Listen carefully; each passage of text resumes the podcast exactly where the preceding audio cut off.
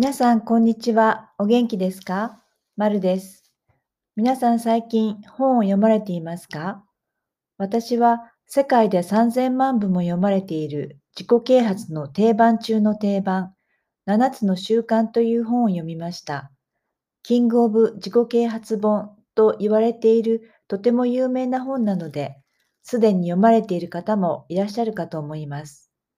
かなり分厚くて560ページもあるので、最後まで読み切れるか少々不安になりながら読み進めてみましたが、とても心に響く言葉が要所要所に出てきて、出会えてよかったなと心から思える名著です。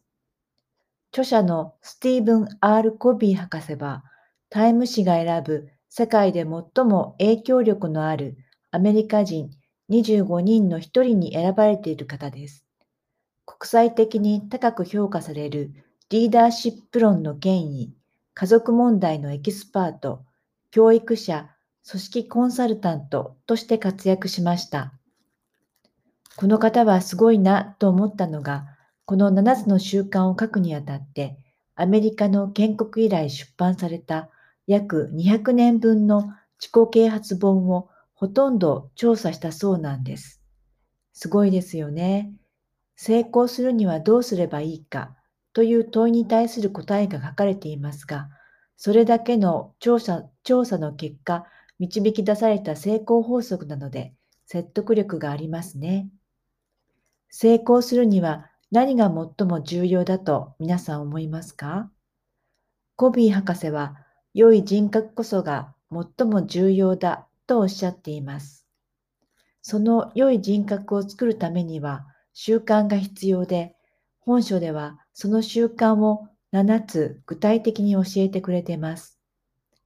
小手先のテクニックで得る短期的で表面的な成功ではなく、長期持続できる真の成功と幸福を得るための考え方、行動がわかる人生を成功させるための参考書です。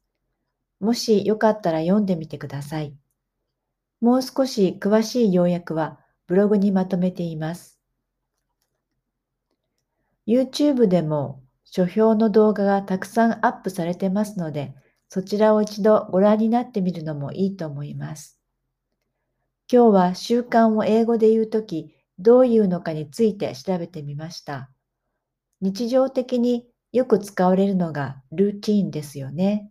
ハビットという単語とどう使い分けるのかというと、ハビットは無意識に身についた個人的な習慣で、ルーティーンは意識して何かを日常的に続ける習慣の時に使います。例文を挙げます。朝食前にコーヒーを飲むのが私の日課です。My routine is drinking coffee before breakfast. 彼女にはテレビを見ながら髪をいじる癖があります。